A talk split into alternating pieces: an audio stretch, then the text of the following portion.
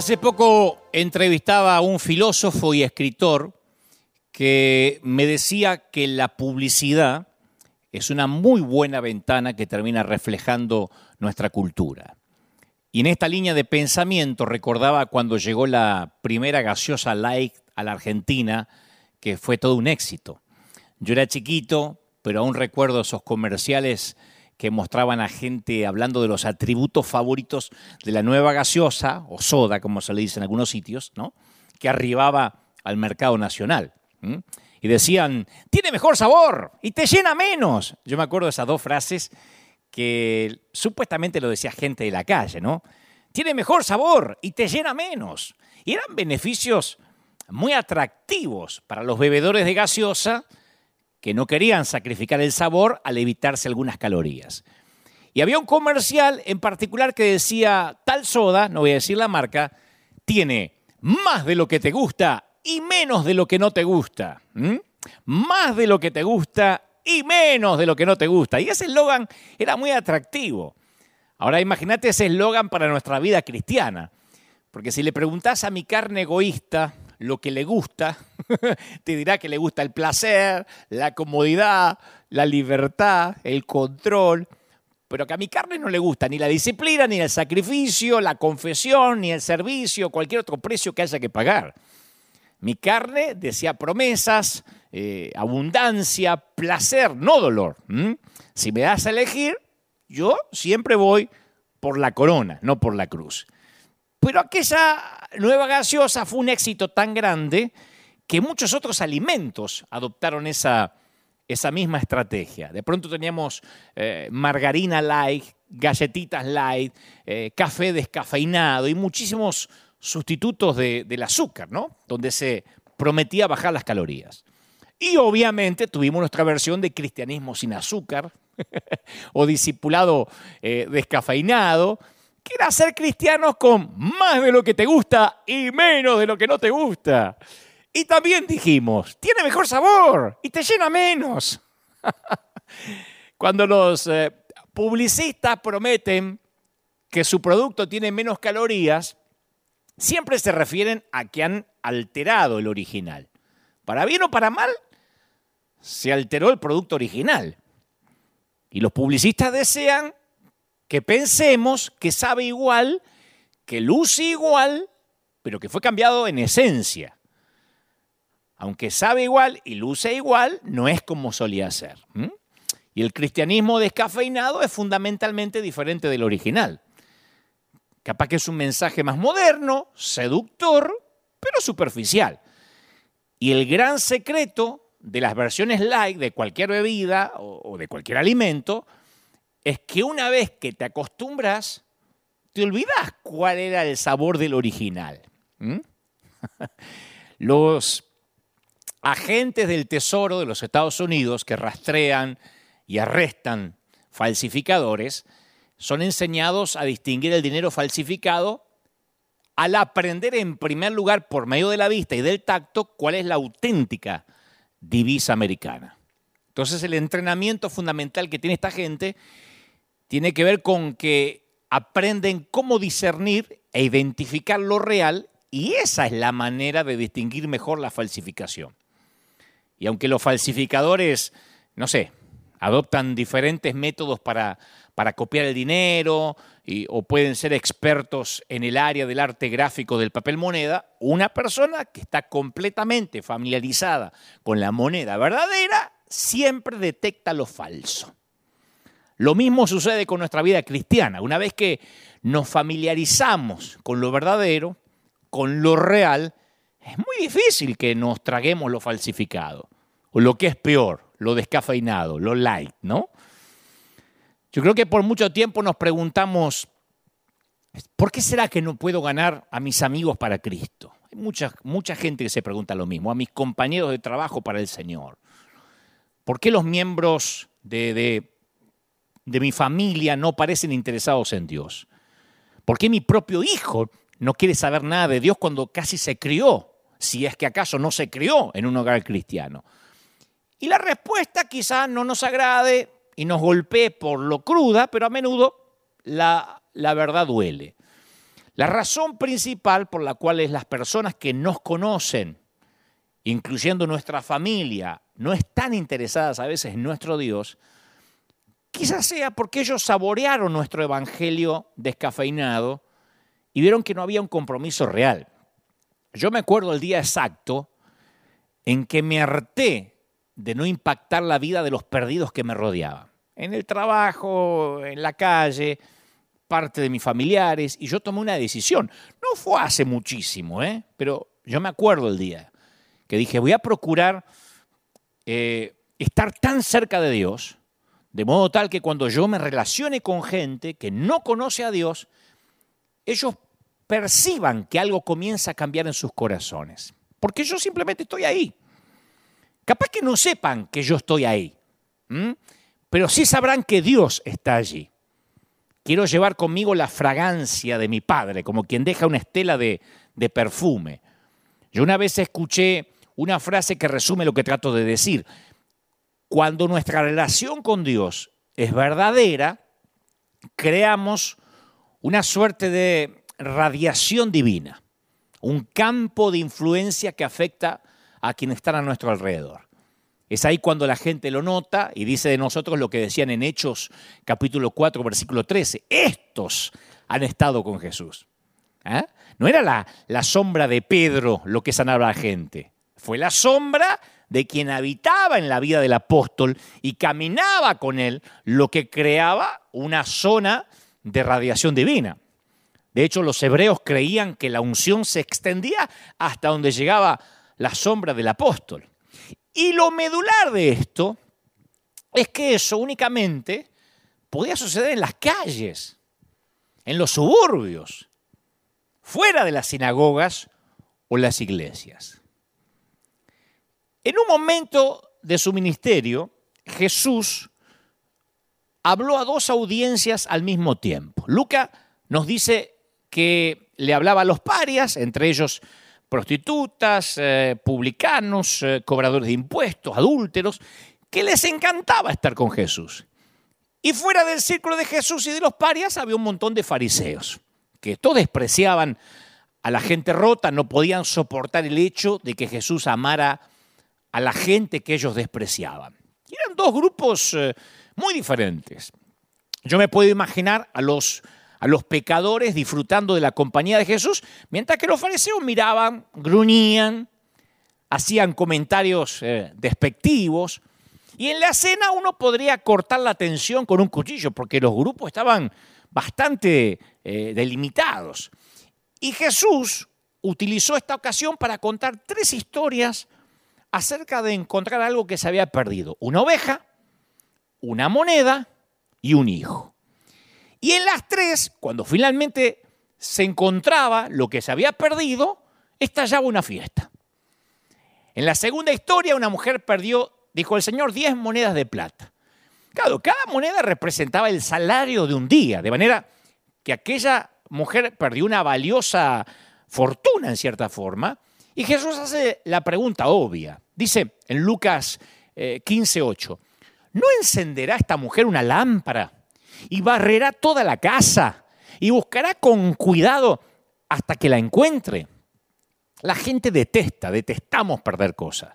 Yo he visto a gente literalmente que entra en pánico cuando pierde la llave del auto, la billetera, la cartera, el celular.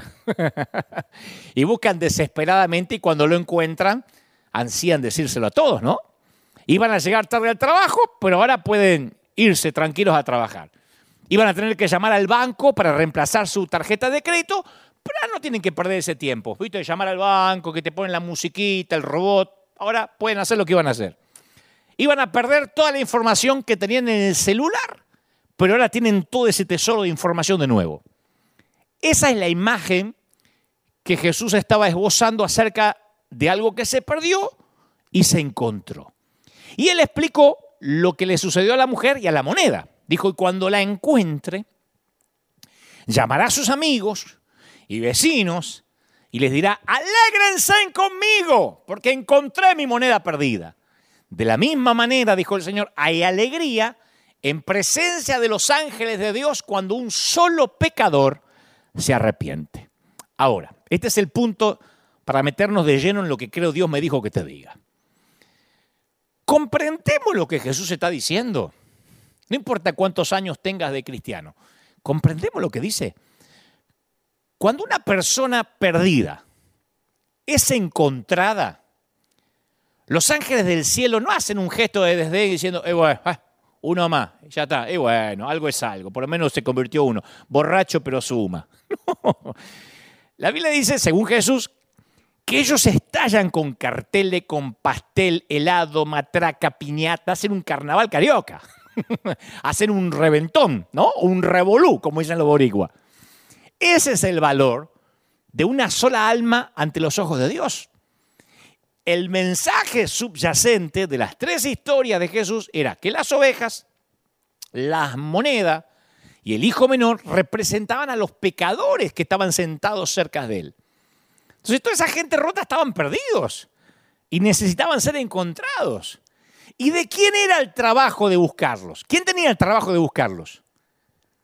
Era responsabilidad de los líderes religiosos barrer la casa para buscarlo. Por eso el Señor le hablaba a los dos grupos, a los perdidos y a los que tenían que barrer la casa con una lámpara para buscar lo que se había perdido. Pero en lugar de barrer la casa y andar con una lámpara buscando gente rota y perdida, estaban atrás con los brazos cruzados, despreciando a esos parias y despreciando a aquel que los había amado lo suficiente como para buscarlos. Entonces ambos grupos comprendían el mensaje más profundo. Ambos grupos estaban entendiendo la profundidad de lo que el Señor estaba diciendo. A un grupo le encantó, que eran los perdidos que iban a ser encontrados. El otro grupo se puso rojo de enojo. Entonces, cuando yo pienso en cosas perdidas, y seguramente tendrás alguna anécdota que recuerdes, te voy a contar rápido la mía. Mi relación con las cosas perdidas tiene que ver con un incidente que literalmente me desesperó. Y no me ocurre una vez, sino varias veces.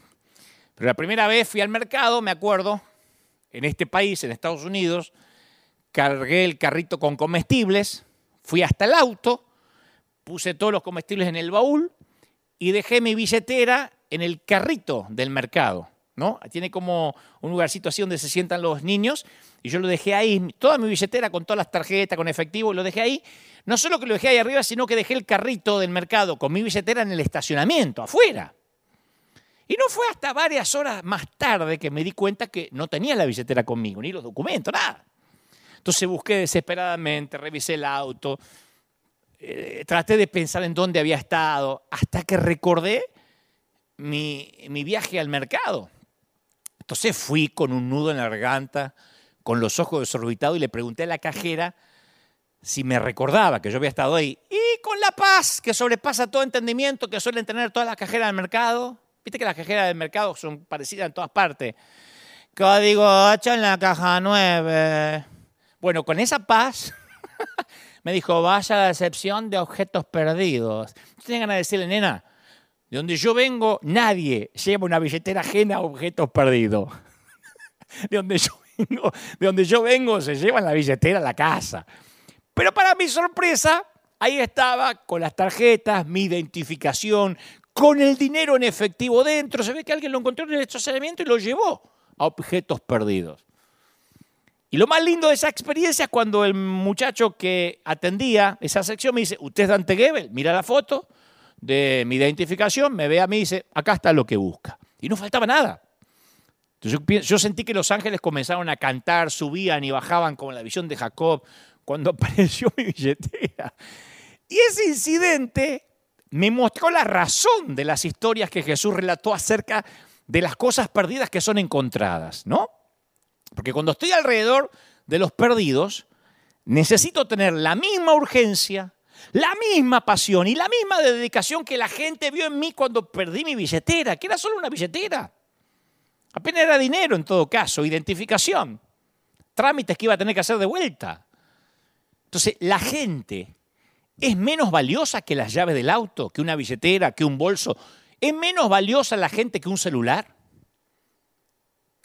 ¿Merecen menos atención y determinación cuando están perdidos?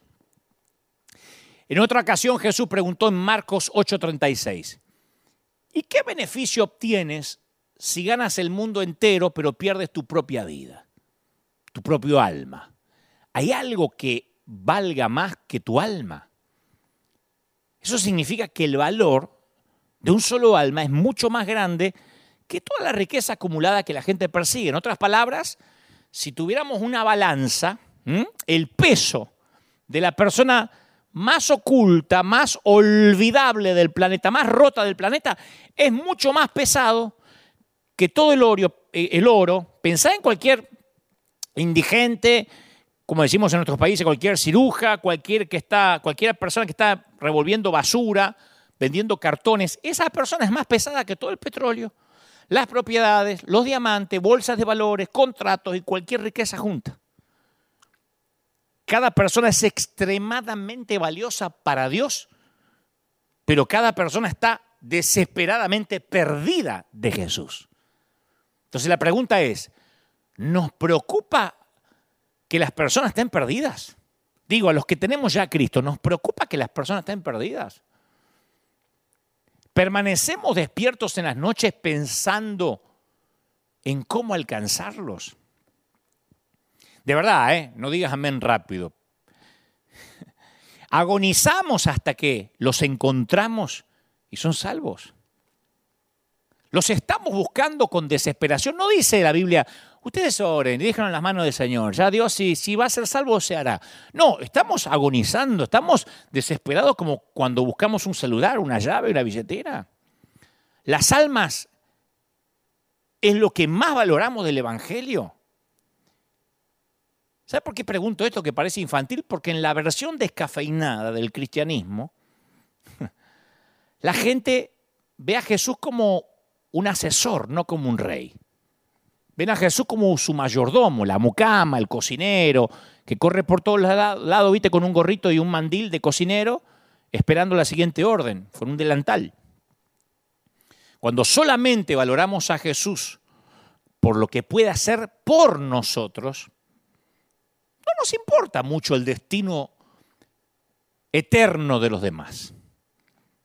Pero en el verdadero cristianismo, no en la versión light, lo que quebranta el corazón del Señor, quebranta nuestro corazón. Cuando Jesús explicó el valor del alma humana, él concluyó en Marcos 8:38 y dijo, si alguien se avergüenza de mí y de mi mensaje en estos días de adulterio y de pecado, el Hijo del Hombre se avergonzará de esa persona cuando regrese en la gloria de su Padre con sus santos ángeles. Y Romanos 14, 7 dice Pablo a Roma, porque ninguno de vosotros vive para sí mismo y ninguno muere para sí mismo, pues si vivimos, para el Señor vivimos. Y si morimos, para el Señor morimos. Hay una canción así, ¿no? Y si vivimos, para Él vivimos. Cuando éramos pibes la cantábamos.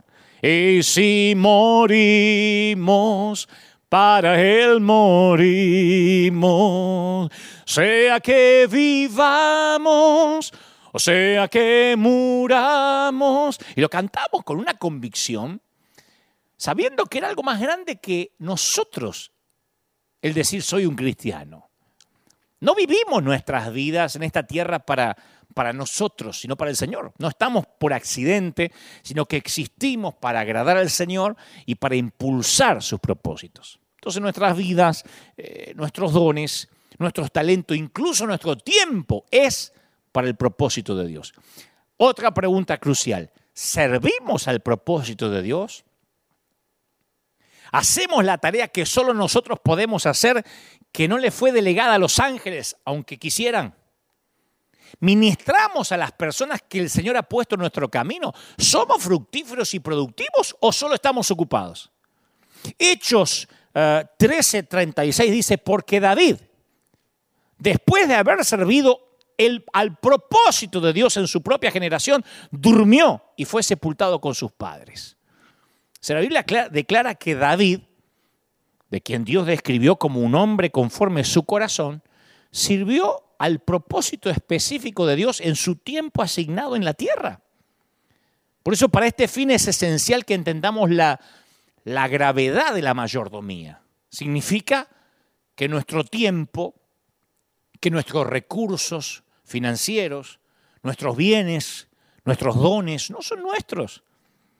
Existen solamente para acelerar los propósitos de Dios. Entonces no estamos aquí solo para absorber espacio, consumir oxígeno, sino para causar impacto para Él. Pero para hacer una diferencia debe cambiar algo fundamental y rudimentario en la manera en que vemos a la iglesia. El fundamento de nuestras creencias siempre determina a todos los demás que se va construyendo sobre él. Primero está el fundamento de la creencia, después construimos el edificio de lo que creemos, ¿no? Por eso tenemos que cambiar nuestra comprensión de la iglesia y del ministerio de una manera rudimentaria. O sea, la palabra rudimento significa un elemento fundamental, principio o habilidad. Mira, yo fui baterista, intenté ser baterista, pero toco la batería desde que tengo 13, 14 años. No toco tan seguido como solía hacerlo, pero bueno, toqué por mucho tiempo. Era lo que hacía en la iglesia. Tocar la batería es como andar en bicicleta. Yo la bicicleta la puedo manejar con poco esfuerzo si me tomo el tiempo para repasar lo básico, ¿no? ¿Por qué? Porque cuando empecé a estudiar batería, en este caso, primero aprendí y memoricé 10, 15 rudimentos fundamentales de la batería. El ritmo, cómo tocar, etc. Sin aprender estos rudimentos me hubiera sido difícil recordar cómo tocar. Entonces los rudimentos tienen que ser practicados diariamente como un estilo de vida. No son como esos exámenes que, que a lo mejor tenés que estudiar para aprenderte un material que después no volvés a ver nunca más, ni lo usás. No, esto es así como cuando se aprende a tocar un instrumento a través de la práctica de los rudimentos, lo básico. Existen elementos fundamentales y básicos del cristianismo que, tienen que ser practicados de manera tal que lleguen a ser una parte de lo que somos en Cristo. Esos son los rudimentos del Evangelio. La esencia, los fundamentos. Y parte de los rudimentos del Evangelio es buscar los perdidos, no invitarlos a que vengan, que esa es la gran falacia. ¿Nunca perdiste algo y, mientras lo estás buscando desesperado en tu casa o en la oficina, viene alguien y te dice, ¿y no te acordás dónde lo dejaste? Y si me acordaría dónde lo dejé, no lo estaría buscando. Bueno, los perdidos en Cristo tampoco aparecen solos. No le puedes decir, no te acordás dónde te perdiste. Y no. Cada generación no solo tiene su tiempo específico en la historia, sino que tiene un propósito específico que cumplir. Hoy la humanidad es más productiva que nunca, pero también somos la generación más tentada a desperdiciar el tiempo. En boberías, en redes, con el celular, con jueguito, con estupideces. Entonces, parte de nuestros rudimentos, nuestra base, es reordenar nuestras prioridades como iglesia reordenar nuestras prioridades como iglesia. Pablo dijo en Filipenses 3:7, pero todo lo que para mí era ganancia, yo ahora la estimo como pérdida por amor a Cristo. Y aún más, yo estimo como pérdida todas las cosas en vista del incomparable valor de conocer a Cristo Jesús, mi Señor, por quien lo he perdido todo y lo considero como basura a fin de ganar a Cristo y ser hallado en Él. O sea, Pablo reordenó las prioridades y dijo, estos son los rudimentos del Evangelio. Uno de los rudimentos básicos es ir por los perdidos, reflejar a Cristo. Yo llamé a este mensaje zona 166 y te voy a contar por qué.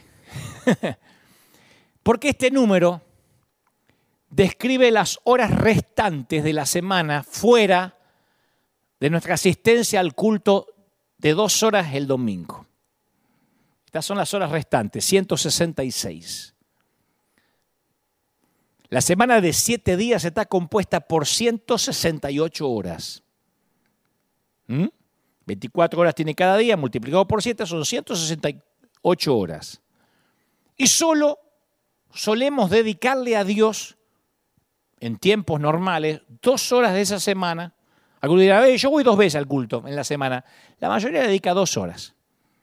Y las restantes 166 las dedicamos a nuestra vida personal.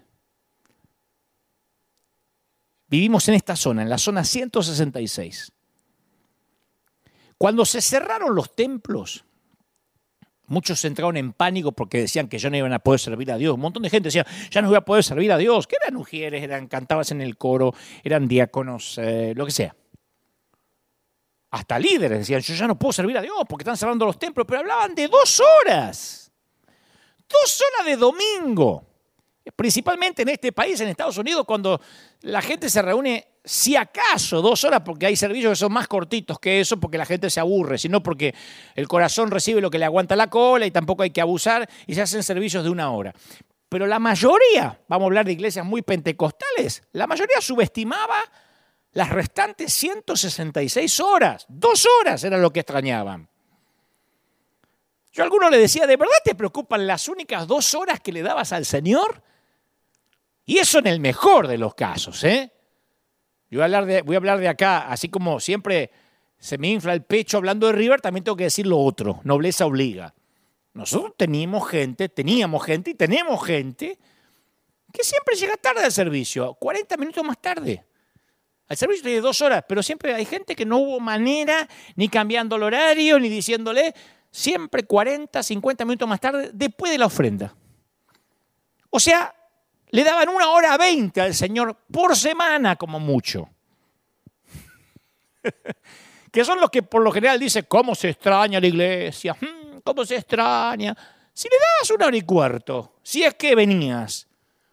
Entonces cada vez en más partes del mundo abren negocios, lo habrán visto, antes era patrimonio solamente de algunos países muy desarrollados, pero ahora en casi todo el mundo, o sea, hay negocios permanentemente abiertos las 24 horas del día para satisfacer la demanda del público. Sea que venden cigarrillos, licor, sean un kiosco, lo que sea. Generalmente están en las, en las estaciones de servicio, en las gasolineras. Mientras que la mayoría de nuestras iglesias, que supuestamente satisfacen el hambre espiritual de la nación, abren solo dos horas, una vez a la semana. Dos veces a la semana como mucho. En otras palabras, la zona 166 es el número de horas que tenemos cada semana en la que podríamos declarar el reino de Dios a aquellos que necesitan ver a Dios a través de nosotros. Y cuando en el subtítulo pongo o digo la nueva iglesia, es a modo de ironía, porque en realidad se trata del viejo, antiguo y básico rudimento. Necesitamos una reforma que vuelva a lo original, al viejo sendero. Una reforma no se hace en base a lo novedoso, sino en base a un regreso a lo original, al prototipo que Jesús tenía en mente. ¿Un prototipo qué es? Un tipo, una forma o un modelo original que sirve como base o, estándar para etapas posteriores. Y de alguna manera, el año en que lleva durando esta pandemia nos llevó a adaptarnos a esto que parece una nueva iglesia para muchas generaciones actuales, pero que termina siendo la iglesia original del libro de los Hechos.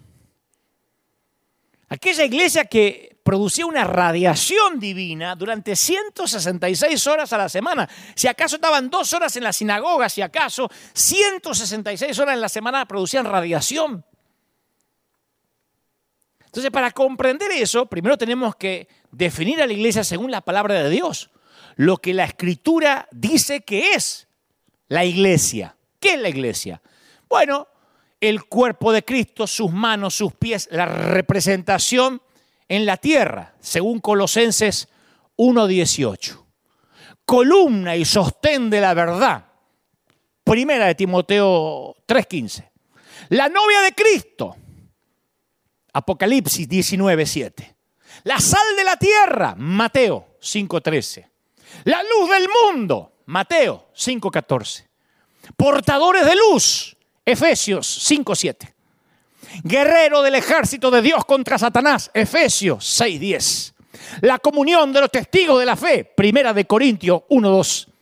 Extranjeros y peregrinos y embajadores del rey, Primera de Pedro 2.11 reconciliadores de la humanidad con Dios, segunda de Corintios 5, 17. O sea, o sea, todo lo que la Biblia habla respecto a la iglesia, se trata de alcanzar lo que se perdió. No se trata de meternos dentro de un templo. Mira, en ciertas partes de Oklahoma y de Kansas, en donde los tornados pasan eh, de manera regular, muchos propietarios rurales cavan y construyen un refugio bajo tierra que les provee seguridad ante la presencia de un tornado. Algunos lo llaman el refugio del miedo, un lugar donde alguien puede correr y esconderse cuando los tornados llegan.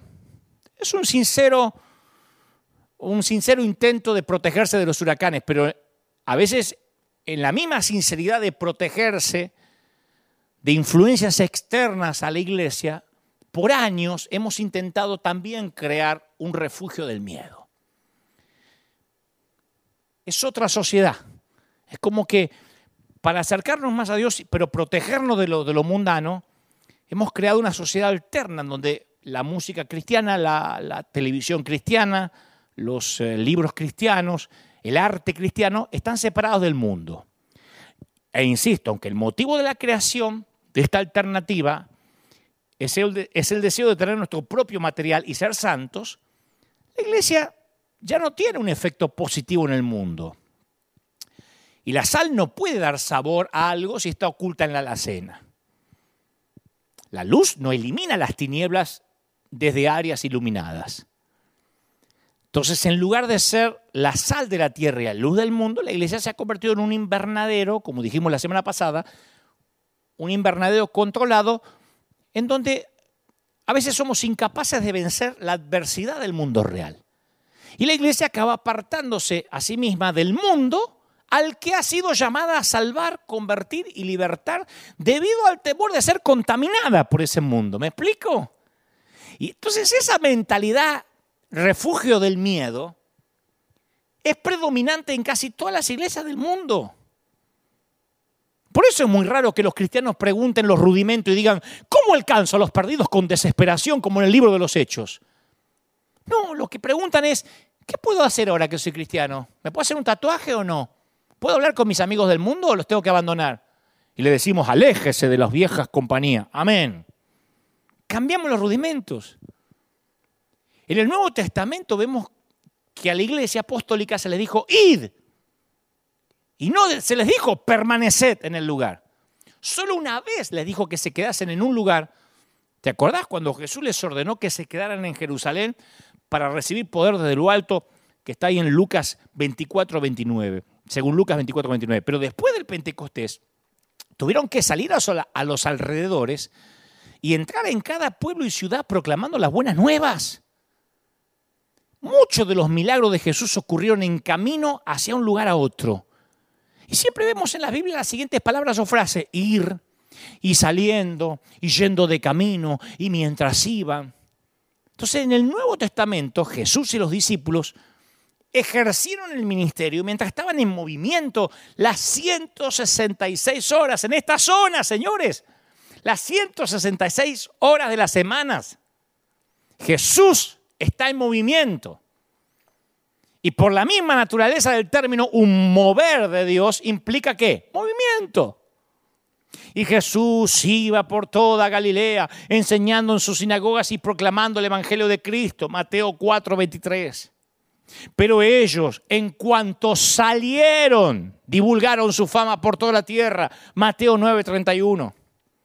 Y aconteció que mientras iban camino a Jerusalén, pasaban entre Samaria y Galilea, y al entrar en cierta aldea salieron al encuentro diez hombres leprosos. Lucas 17:11. ¿Alguna vez pensaste que tal vez no tenemos un mover de Dios a menos que alguien se mueva con el Evangelio? Viste que en toda la escritura vemos que el ministerio apostólico, el profético, el evangelístico y el de la enseñanza estaban en el camino, en la ruta, de un lugar a otro. Y nuestro modelo occidental de invite a alguien a la iglesia o de venir a los cultos no es el método ni el modelo apostólico revelado en el Nuevo Testamento. Aunque miles de creyentes venían a escuchar a Jesús e enseñar sobre el reino, su predicación se hacía en las rutas, en los caminos apartados, alcanzaba a aquellos que más lo necesitaban. El Evangelio era llevado por las regiones mediterráneas y hacia el oeste gracias al sistema de rutas del Imperio Romano. Y aunque miles de cristianos declaremos que queremos ver un avivamiento y un mover de Dios, la mayoría esperamos que el avivamiento venga a nosotros y entre a nuestros edificios. Aquí tenemos un edificio hermoso y a mí me gustaría que el avivamiento venga acá en lugar de salir de acá. Pero avivamiento de fin de semana por dos horas, bueno, a lo sumo casi tres, porque el otro día la unción estaba tan fuerte y tan poderosa que no podíamos dejar de cantar la alabanza. Es una falacia, es un contrasentido. Dios no viene a nosotros en nuestros términos, debemos ir a Él en sus términos. Él no va a marcar tarjeta en nuestro reloj. Nosotros trabajamos para Él y no al revés.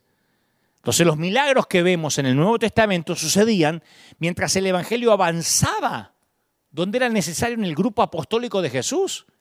Llevaban el tesoro consigo donde quiera que iban. La luz del Evangelio era llevada al necesitado y a las ovejas perdidas de Israel. ¿Vos te imaginás lo que pasaría si llevaras una vela a un estadio un sábado por la noche que se está jugando un partido de fútbol, viste, cuando iluminan. ¿Vos crees que llevando una vela a un enorme estadio para 50.000 espectadores va a mejorar en algo la iluminación? No, estás compitiendo con miles de vatios que iluminan el lugar. Y eso es lo que sucede cuando realizamos eventos masivos para creyentes. Hay muchas luces delumbrantes en el lugar, pero ninguna de ellas hace algo por perforar la oscuridad que está afuera, a solo 100 metros de distancia de esas reuniones. Entonces la pregunta es, ¿estábamos antes de la pandemia tan cómodos con los hallados que teníamos miedo de salir por los perdidos? ¿Estamos más cómodos con los hallados que no queremos ensuciarnos las manos con las almas de los hombres perdidos? Cuanto más densa la oscuridad, más brillante la luz. Esa oscuridad fue profetizada en Isaías 60. Levántate, resplandece porque ha llegado tu luz y la gloria del Señor ha amanecido sobre ti. Porque aquí que tinieblas cubrirán la tierra, densa será la oscuridad de los pueblos. Pero sobre ti amanecerá el Señor. Sobre ti aparecerá su gloria y acudirán las naciones a dónde? A tu luz. Y los reyes a dónde? Al resplandor de tu amanecer. y Pablo le dice a los corintios, pues Dios, que dijo que de las tinieblas resplandecerá la luz, es el que ha resplandecido nuestros corazones para iluminación del conocimiento de la gloria de Dios en la faz de Cristo. Esa es la naturaleza de la luz. Una pequeña luz puede cambiar la atmósfera de un lugar oscuro. No se necesita mucha luz para ver en un sitio completamente oscuro. La, oscuridad siempre huye ante la presencia de la luz. Entonces creo que una de las primeras cosas de la que los cristianos debemos ser liberados es de la mentalidad de culto, independientemente si los templos vuelven a abrirse sin restricciones o no de aquí a un tiempo. Tenemos que quitarnos la mente de culto. Porque de otra manera asumimos que lo que sucede en nuestra reunión dos horas en la iglesia por semana es el único momento en que vamos a interactuar con Dios. Son las únicas dos horas que servimos a Dios. ¿Qué haces? Yo sirvo al Señor. ¿Qué haces? Canto en el coro, canto en la alabanza. ¿Cuánto? Dos horas por semana. ¿Y en la zona 166? ¿Entendés? Lo que sucede en nuestras reuniones puede ser maravilloso, glorioso, no lo dudo. Pero no podemos mantener encerrado a Dios en un edificio. Dios está en todo lugar, en todo el tiempo. Es capaz de todo, en cualquier sitio, en cualquier lugar. Entonces necesitamos quitarnos la mente de culto y meternos una mentalidad de estilo de vida para vivir constante y establemente nuestra vida para Dios. No solo durante unas pocas reuniones por semana. Nosotros somos la iglesia. Y la iglesia es la expresión más importante del reino de Dios en la tierra. Alguien tiene que decir amén. La iglesia contiene muchos propósitos que son cruciales en la tierra. Pues fíjate que la luz nunca tiene que luchar para disipar la oscuridad. Simplemente aparece y disipa la oscuridad. Pero ¿qué tiene que tener? ¿Cuál es el requisito? Y no, no tiene que estar escondida. Por eso el ministerio profético, ¿dónde tiene que ser manifestado? Fuera de la iglesia, en los lugares abiertos, como profetizaba Elías. No podemos mantener escondida la luz de la verdad de Dios en conferencias y en los ministerios durante dos horas semanales en la iglesia. Por eso tanta gente se decepcionó con ciertos profetas que empoderaban creyentes dentro de la iglesia dos horas por semana. Y preguntaron, ¿y por qué ninguno profetizó afuera que venía una pandemia? ¿Por qué nadie dijo, el 2020 preparen, compre papel higiénico, eh? Porque mire que van a querer papel higiénico y no va a haber. Cuando esto se dispare en marzo de 2020, los creyentes tengan papel higiénico, tengan este, toallitas húmedas, tengan alcohol en gel, porque ya los profetas le venían anunciando, no, estaban empoderando gente adentro. Nadie profetizó afuera. Dice la palabra, y así tenemos la palabra profética más segura, a la cual hacéis bien en prestar atención como una lámpara que brilla en el lugar oscuro, dijo segunda de Pedro 1.19 hasta que el día despunte y el lucero de la mañana aparezca en vuestros corazones. Dios es un invasor de espacios. No puede estar sentado por ahí sin hacer nada cuando una persona se rindió ante la esclavitud de la enfermedad, la adicción, el tormento. Por eso el Señor dice en Mateo 17, y cuando vayáis, predicad diciendo, el reino de los cielos, ¿qué? Se ha acercado. No dijo, se instaló en tal dirección, vayan ustedes se ha acercado. O sea, está a tu alcance, está aquí. ¿En dónde? En la esquina. Él nos dice exactamente lo que decía, está acá en la esquina. No necesitamos invitarlos a nuestros estudios bíblicos, ni a nuestras reuniones, ni a nuestras conferencias, ni a nuestros congresos. Tenemos que vivir en la zona 166. La nueva iglesia radioactiva ¿Durante cuánto? Toda la semana, todo el año. Entonces no podemos ir a la iglesia, nosotros somos la iglesia. Es lo que ha entendido nuestra congregación por providencia divina. Me dicen, pastor, no te preocupes si no podemos abrir todavía hasta que todo estemos, porque nosotros somos iglesia, estamos llegando a distintas partes del mundo. Nosotros no es que necesitamos, sí nos extrañamos. El cantar juntos, el vernos, la coinonía, pero somos iglesia. Sí, vamos a las actividades, a los edificios, a donde te congregues, que, la iglesia usa.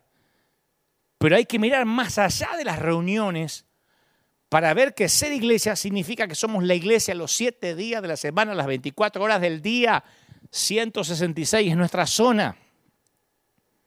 Mira, después de la resurrección y antes de su ascensión, Jesús le dice a los discípulos, vayan por todo el mundo, muchachos, y prediquen la buena noticia a todos. Marcos 16, eh, 15.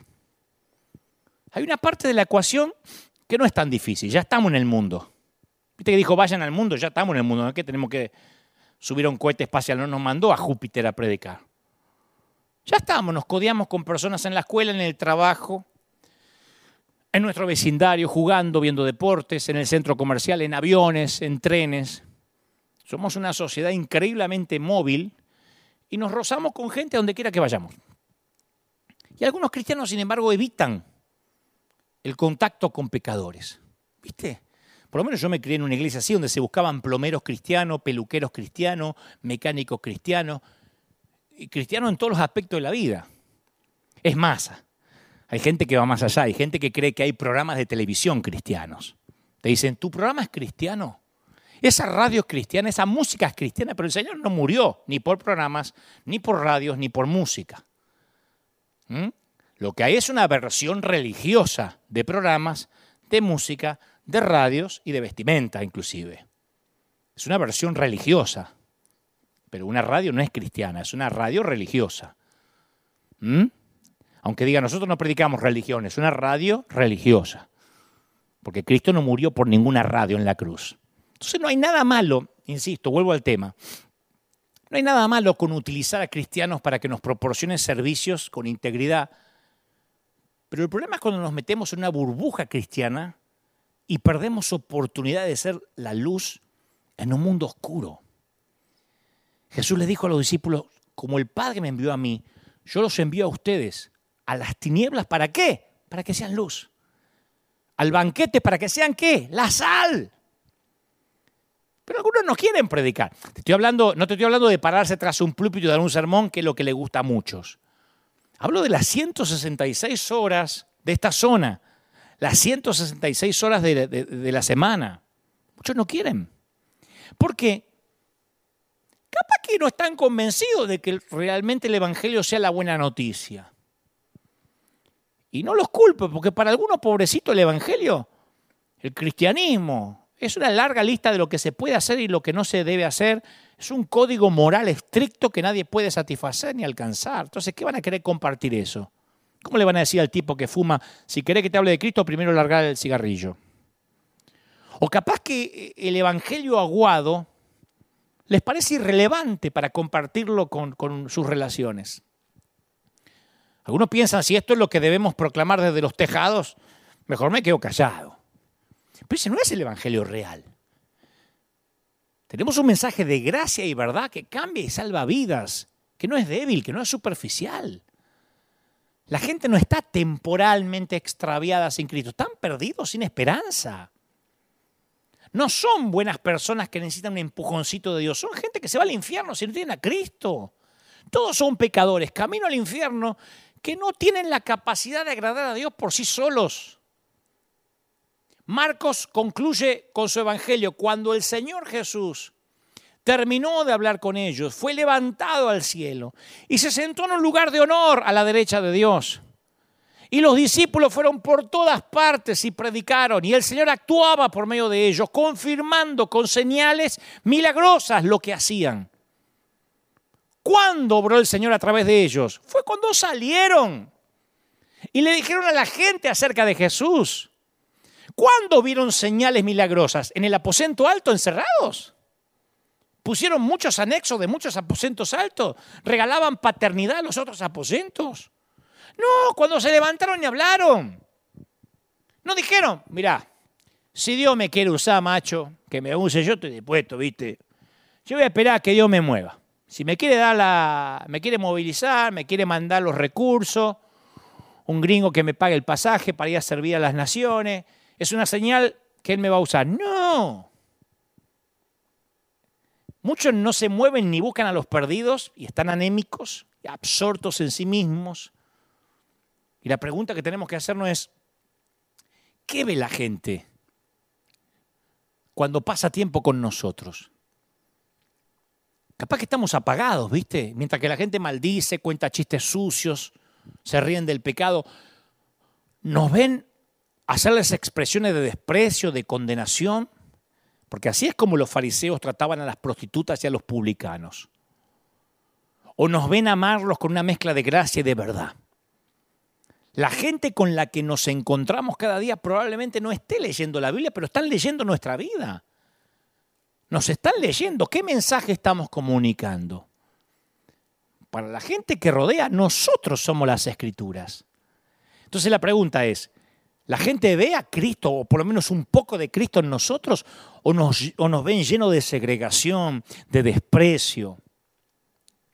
Mira, te voy a contar esto. Juan que para mí fue una revelación, a mí me voló la cabeza. Juan, el autor de Apocalipsis, en un momento recibe un vislumbre de eternidad.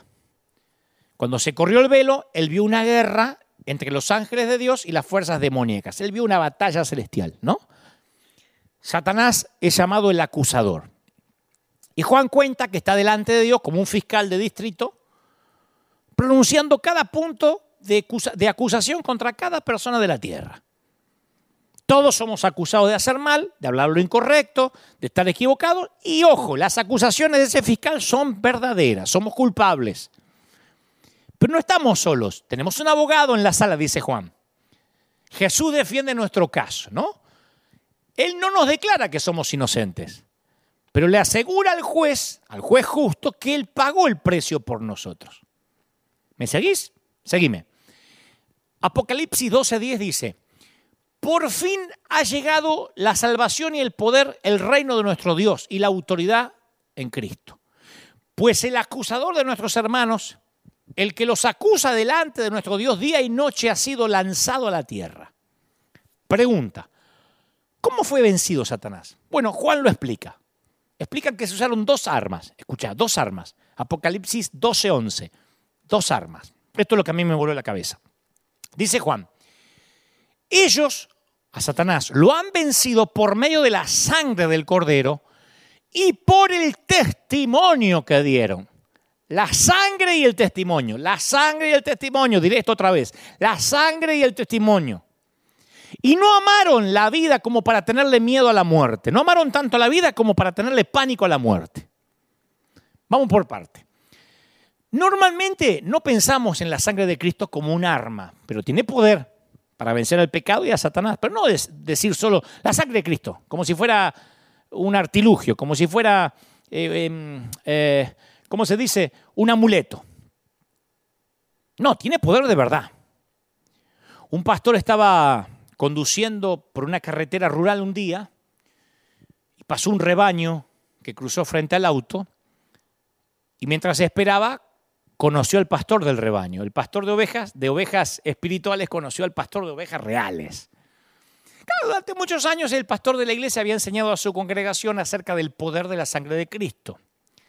Y ahí vio una oportunidad de aprender una lección práctica por parte de un experto. Así que se baja del auto, tenía que esperar que pasen las ovejas, y le pregunta al pastor, ¿me podría decir qué significa la sangre del cordero? Y el pastor de ovejas sonríe y le explica, dice, mire, durante la temporada de parición, cuando, cuando, cuando, cuando las mamás están pariendo, los corderos y sus madres, las ovejas, son muy vulnerables a los lobos, a los perros salvajes, al frío, a las enfermedades. Entonces algunas veces varios corderitos mueren dejando a sus mamás con mucha leche. Y al mismo tiempo algunas ovejas mueren dejando huérfanos a sus corderitos. Si estos corderitos, estos huérfanos, no toman leche, mueren también. Las ovejas sin corderos, sin embargo, no les dan leche a los huérfanos. Alimentan a los suyos por instinto.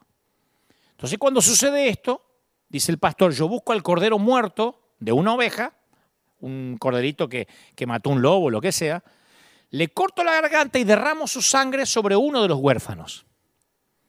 La oveja huele la sangre de su bebé y adopta al huérfano como suyo. Cuando el huérfano está cubierto con la sangre del cordero, es aceptado, sobrevive y crece. De hecho, es la única oportunidad que tiene el cordero de vivir. Y ahí el pastor ató cabos. Claro, cuando estamos cubiertos por la sangre del cordero, somos aceptados y recibimos alimento para crecer. Sin la sangre del cordero, moriremos. En Colosenses, Pablo explicó que la sangre de Jesús perdona todos nuestros pecados y su sangre es tan poderosa, Colosenses 2.15, que desarmó a los gobernantes, a las autoridades espirituales, los avergonzó públicamente con su victoria sobre ellos en la cruz. Entonces, número uno, en la sala celestial, Jesús ya pagó nuestra deuda con el artículo más precioso y costoso del universo, su propia sangre.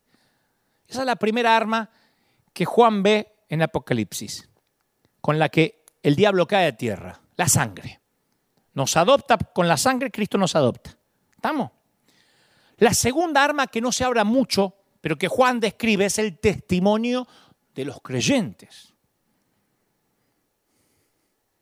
Nuestro testimonio de fe, ¿qué es dar testimonio? No es poner fotitos en Instagram para dar testimonio. Eso es tapar la jeta a las viejas chismosas o proveerle material de farándula para otros creyentes. Nosotros confundimos lo que es dar buen testimonio. No significa poner en Facebook o Instagram cuánto amas a tu cónyuge, sacarte fotos hasta con el canario de la familia. No. Juan dijo que nuestro testimonio supremo es nuestra disposición para morir por Jesús. Claro, en la actualidad nos encontramos muy poco con una genuina oposición cuando compartimos la fe. En el tiempo que Juan escribió el Apocalipsis, las cosas eran distintas. Los cristianos morían por hablar de Jesucristo. La historia dice que algunos eran arrojados a los leones en el Coliseo, los toros cornearon a otros, unos cuantos fueron cubiertos con brea y eran encendidos como antorchas humanas para alumbrar la terraza del emperador. A otros más los mataron, le hacían hoyos en, los, en el cráneo le derramaban plomo fundido. Eso era predicar. Y esa gente estuvo dispuesta a, sufrir y a morir porque estaban eh, convencidos que Jesús lo valía. Otra pregunta, ¿Jesús vale la pena para nosotros? ¿Y cuál es tu testimonio? ¿Cuál es mi testimonio? Algunos de nosotros pensamos que no tenemos un lindo testimonio porque no fuimos ni drogadictos, ni prostitutas, ni estuvimos en pandillas antes que Cristo nos rescatara. Entonces, a veces escuchamos esas historias dramáticas y nos sentimos inferiores porque no tenemos tatuaje cuando nos arremangamos la camisa. Viste que hay gente que le gusta mostrar un antiguo tatuaje, tatuaje como diciendo, tuve una vida, pregúntenme.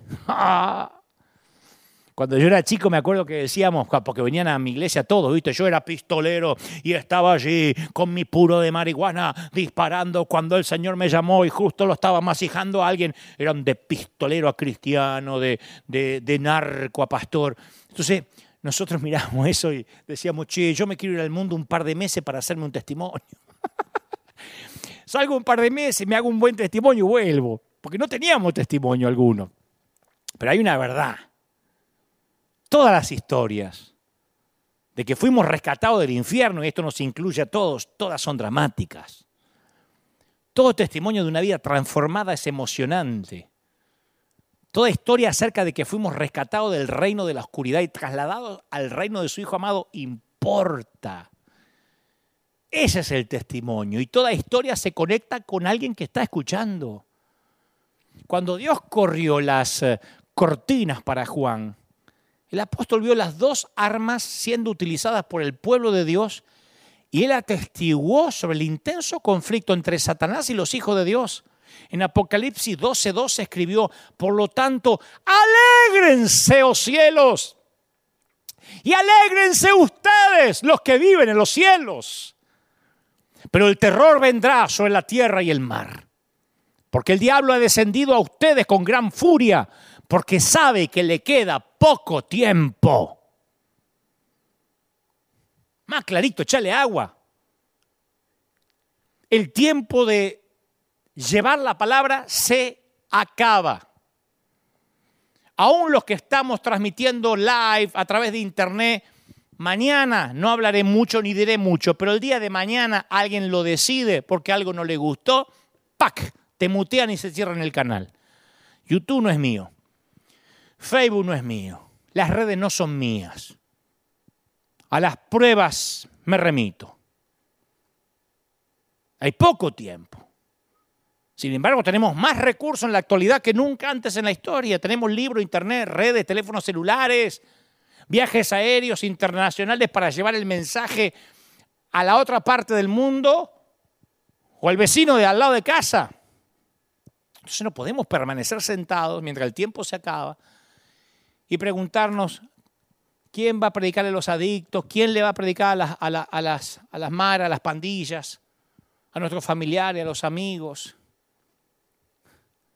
La gente que asistía dos horas por semana y estaba 166 horas afuera de la iglesia necesita una autoevaluación, necesitan preguntarse, ¿yo soy cristiano?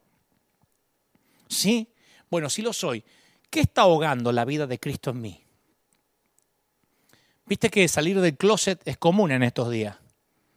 Hasta es cool. Bueno, algunos cristianos necesitan salir del closet también. No hablo en términos de elección sexual. Necesitamos salir del encierro. Nadie está más allá del poder de la gracia de Dios. Si convivís con muchos incrédulos, es ahí donde Dios te quiere. No podemos llevar a la gente a Jesús si no andamos con ellos, si no los conocemos, si no compartimos la vida con ellos como hacía Jesús. No nos unimos a ellos en el pecado, no tengan miedo, porque a veces me escriben los pastores, estás haciendo que la gente se valga de la iglesia. No, los amamos a pesar de sus pecados. ¿Acaso no somos la sal nosotros? ¿No somos el, el poquito de levadura que leuda toda la masa? ¿Cuál es el miedo, che? Solamente los santurrones, los que se creen superiores, los que se creen más santos, eran los que se sentían incómodos con Jesús. Los pecadores sintieron su amor y se congregaron a su alrededor. Entonces, ¿qué significa ser como Jesús? Bueno, yo te digo, ser como Jesús puede significar muchas cosas, pero una de ellas es ser un verdadero amigo de los pecadores. No puede haber gente todavía diciendo, ¿y por qué te sacaste foto con ese ¿Qué hace la luz con las tinieblas? ¿Cómo que hace la luz con las ¿Te explico de vuelta qué hace la luz con las tinieblas? Necesitamos más que una versión aguada y descafeinada del discipulado. Necesitamos lo verdadero. Un famoso predicador supo decir, yo quiero poner una, una estación de bomberos de rescate a un metro del infierno lo más cerca del infierno que pueda. Si no, ¿qué sentido tiene que la estación de bomberos esté aséptica, lejos de los incendios? Mira, existió un grupo que se llamaba a sí mismo pescadores. Y había muchos peces en las aguas a su alrededor. Ah, en verdad todo el área estaba rodeada de arroyos y lagos llenos de peces. Y sucedía que semana tras semana, mes tras mes, año tras año, aquellos que se llamaban a sí mismos pescadores se encontraban en reuniones, hablaban de su llamado a la pesca, de la abundancia de peces, de cómo salir a pescar, analizaban cuidadosamente lo que significaba pescar, impulsaban la pesca como una ocupación, declaraban que la pesca siempre tenía que ser la tarea principal de cualquier pescador, y estos mismos pescadores construyeron grandes edificios que eran la base de operaciones para la pesca local, ¿no? El ruego de ellos era que todos llegaran a ser pescadores y que cada pescador pudiera pescar. Entonces, además de reunirse regularmente, organizaron una comisión para enviar pescadores a otros lugares donde había muchos peces. Entonces la comisión estaba formada por aquellos que tenían una gran visión y un gran valor para hablar acerca de la pesca, para definir la pesca, para promover la idea de pescar en arroyos y lagos lejanos en donde nadaban muchos peces de muchos colores. Además, la comisión contrató personal, designó comités, sostuvo reuniones para emitir declaraciones sobre la pesca, para ponerse de acuerdo con respecto a cuáles serían los nuevos arroyos que deberían ser explorados. Grandes, complejos y costosos centros de, entrenamiento fueron construidos con el propósito original y primordial de enseñar a los pescadores el modo de pescar. con el pasar de los años, se ofrecían cursos sobre la necesidad de la pesca, la naturaleza de la pesca, sobre cómo reconocer una pesca diferente, las reacciones psicológicas de la pesca, los variados antecedentes de la pesca y sobre cómo acercarse y pescar el pez. Hasta había congresos llamado Empoderamiento de los Pescadores. Claro, los que enseñaban tenían doctorados en pesca, ¿no? Además, los pescadores construyeron una gran imprenta para publicar sus guías de pesca. Tenían su propio canal de televisión de pesca. Se le decía el canal pescado, donde hacían maratones para recaudar dinero para pescar. Había emisoras que estaban ocupadas día y noche para producir materiales dedicados únicamente a los métodos de pesca y había canciones que hablaban de pesca. Se arreglaban reuniones para hablar acerca de la pesca. Un experto de la Asociación de Oradores también se sumó al trabajo para tener oradores especiales que hablaran sobre la pesca. Y a pesar de toda la actividad, se notaba que los pescadores no pescaban. Algunos suplicaban por pescar y se los veía medio de costado, ¿no? Las comisiones no pescaban. Ellos son los que planificaban la pesca. Los maestros de pesca no pescaban, explicaban la pesca. Te la explicaban como nadie, pero no pescaban. Los oradores expertos no pescaban, predicaban acerca de la pesca. Sin embargo, hubo un día un discurso muy emotivo sobre la necesidad de la pesca y un joven salió de la reunión y se fue a pescar. E informó que había atrapado dos peces. Y el tipo fue honrado y fue programado para visitar a todas las grandes reuniones posibles para contar de qué manera lo había hecho. ¿Qué hizo el muchacho? Abandonó la pesca para tener tiempo, para subirse a muchos aviones y hablar sobre esa experiencia a otros pescadores. Y sin querer, ingresó en el Concilio General de los Pescadores como una persona de mucha experiencia. Después había gente que hacía sacrificios, soportaban dificultades allá en el puerto. Los poquitos que pescaban eran mal pagados. Vivían cerca del agua, tenían el olor a, pescado muerto. Recibían las burlas de los que se reían desde los clubes de pescadores que se ufanaban de ser pescadores pero nunca habían pescado. Y estos que pescaban, estos poquitos, tenían dudas. Porque ellos nunca habían asistido a congresos de pesca, pero ellos hacían lo que creían que había que hacer. Ellos habían seguido aquella frase, seguidme y yo os haré pescadores de hombres. Pero un día la historia dice que alguien presentó una extraña sugerencia diciendo que aquellos que no pescaban no eran pescadores, por mucho que hablaran de la pesca. Alguien dijo en una reunión, ¿puede ser que una persona se llame a sí mismo pescador si año tras año nunca, jamás atrapa un pez? ¿Se puede llamar pescador alguien que pasa 166 horas a la semana sin pescar nada?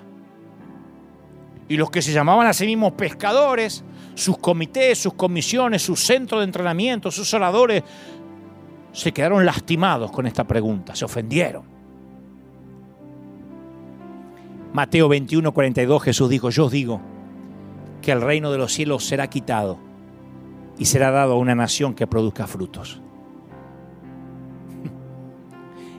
Quiero que entendamos esto. Jesús conocía el corazón de cada persona que se acercaba a Él en el camino. Mateo dice que Él sanó a todos los enfermos, a todos los que estaban enfermos. Nunca dijo a los santos que estaban enfermos, a los que no merecían estar enfermos. Capaz que había gente que no merecía una buena salud. Yo me pregunto siempre si Jesús se habrá tentado en decirle al violador, sanarte a ti, después de lo que hiciste sin vergüenza. Anda, congregate primero. Si Jesús no, no, habrá tenido ganas de decirle a la que se había hecho el aborto, o lo que es peor, a una que estaba con un pañuelo verde defendiéndolo, ¿por qué tendría que restaurarte tu salud con lo que crees y defendes? Pero Jesús no solo miraba su pasado, sino que veía su futuro. Él sabía que algunos iban a usar su flamante salud para lastimar a otros. Jesús sanó lenguas que algún día lo maldecirían. Sanó ojos que serían atraídos por la lujuria. Sanó matos que, manos que quizá matarían. Muchos capaz ni, ni le agradecieron, pero lo sanó de igual modo. Muchos de los que hoy piden sanidad estarán pidiendo la muerte de Jesús en unos cuantos meses. Así que cada vez que Jesús sanaba, tenía que pasar por alto el futuro y el pasado. Algo que todavía hace hoy. Dios no te pide que le pruebes que vas a usar bien el dinero si te aumentan el salario. No te cierra el oxígeno cuando haces mal uso de tu vida. No te quita aquello de lo que te olvidas de agradecer. Recordá esto cada vez que alguien te dice, ¿y por qué hay que salir a pescar? ¿Por qué hay que ayudar a los ateos? A mí me dicen todo el tiempo, ¿Sirve darle de comer a los católicos, a los musulmanes? Si no se convierten, es que el Señor conoce el valor de las personas. Los discípulos no, no conocían ese valor. Despide a la multitud, que se vayan a comer. Le dijeron a Jesús. Ya está, ya les enseñaste, les sanaste, le predicaste dos horas en la semana, dos horas el domingo. Estos son capaces de pedirte que les dé de comer. Son como vampiros esta gente. Dale, dale, dale. Despedilo y así nosotros nos vamos a una reunión privada en el VIP, en el VIP. Jesús dijo, no, denle ustedes de comer. Me hubiese gustado ver la cara de los discípulos. Claro, los tipos estaban bajo los reflectores, eran celebrities, ¿viste? Habían reunido multitudes, habían reclutado un ejército de 25 mil personas. Entonces estaban con el pechito de paloma los argentinos, ¿viste? Che, Che, Jesús, ya tuvieron bastante por hoy, ¿eh? Sacate la chusma encima y nos vamos a tomar un cafecito por ahí. Los dos nomás, entre nosotros.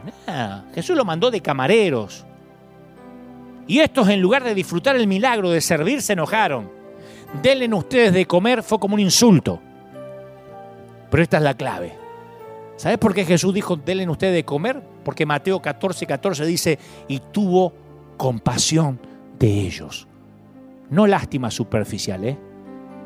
Ya Jesús había terminado sus dos horas semanales de culto. Ahora estaba en la zona 166. Terminó. Terminó el Sermón del Monte, terminó lo que predicó. Ahora estaba en la zona 166. Y se sintió tan impresionado por la necesidad de la gente que se olvidó de las suyas. ¿Cuánto hace que no nos pasa algo así? ¿Sabe lo que pasa en una iglesia cuando no vemos al perdido? Pasa que cuando la energía que debería consumirse exteriormente se quema interiormente, ahí es cuando se hace implosivo y se llena de chimerío la iglesia. El que está sirviendo no tiene tiempo para poner videitos en la red hablando de esto, hablando de lo otro, falsa doctrina, apóstata, no tiene tiempo. Es aquel que en lugar de arrojar la red arroja piedras, el desocupado el que lo hace. En lugar de extender las manos de ayuda, alzamos dedos acusadores en las redes. En lugar de ser pescadores del perdido, nos hacemos críticos de los hermanos. En lugar de ayudar a los que sufren, hacemos sufrir a los que ayudan. ¿Te digo el resultado? Iglesias descafeinadas, semivacías, espiritualidad cínica.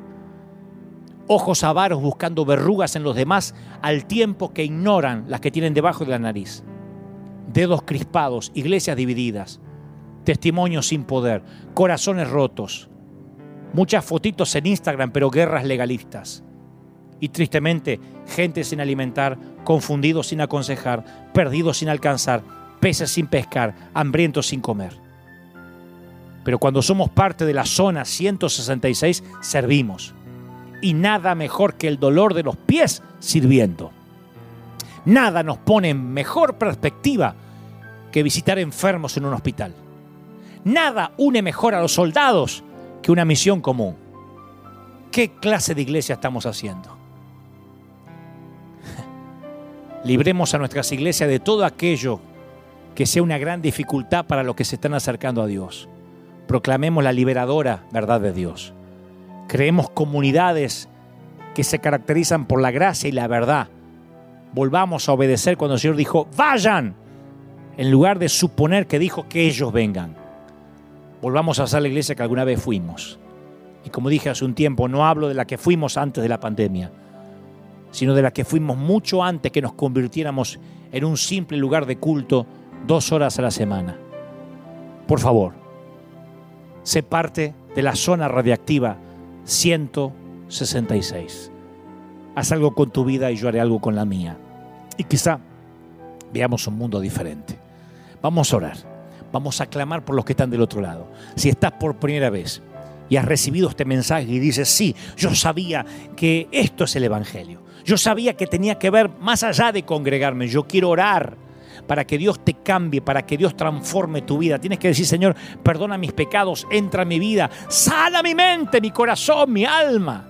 A los que ya conocen al Señor, quiero que ores conmigo ahora. Algo hermoso ha ocurrido aquí. Yo siento la presencia de Dios. Yo siento que esta zona radiactiva se extiende más allá de donde nosotros podemos ver.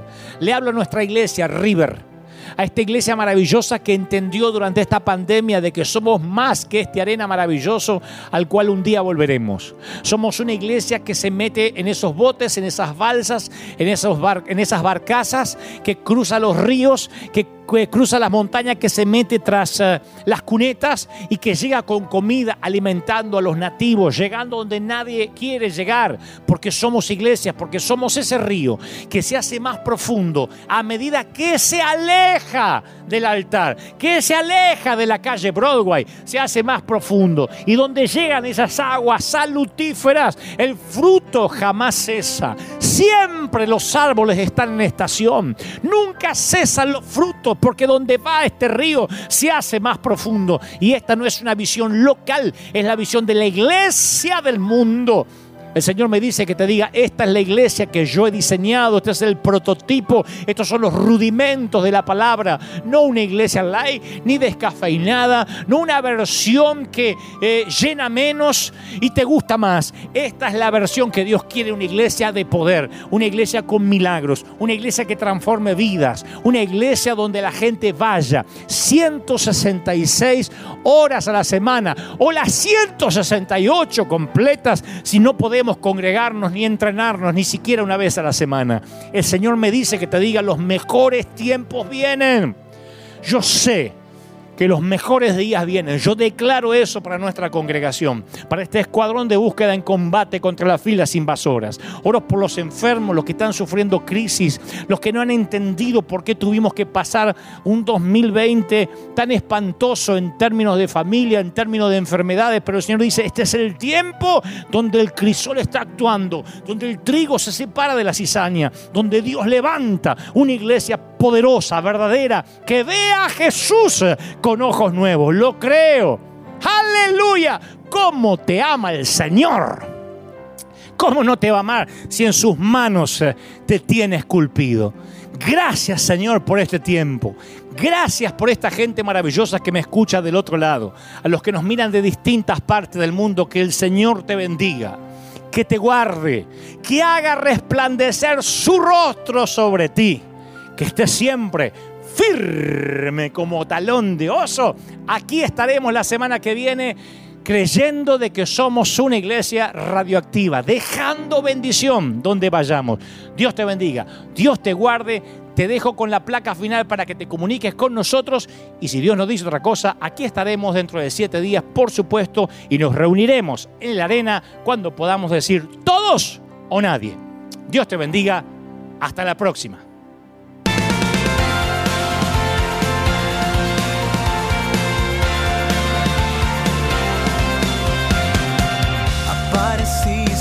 Noche de soledad, abandonado y perdido te reconocí. Tu voz diciéndome no temas, yo estoy aquí.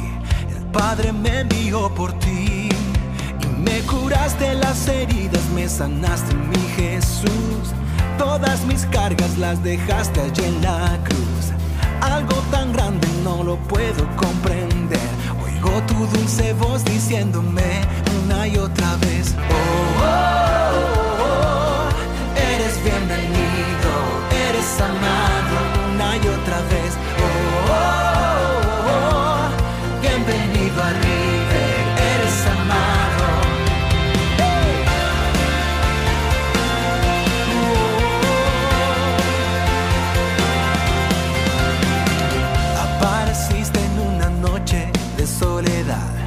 abandonado y perdido te reconocí. Tu voz diciéndome no temas, estoy aquí. El Padre me envió por ti y me curaste las heridas, me sanaste, mi Jesús. Todas mis cargas las dejaste allí en la cruz. Algo tan grande no lo puedo comprender. Oigo tu dulce voz diciéndome.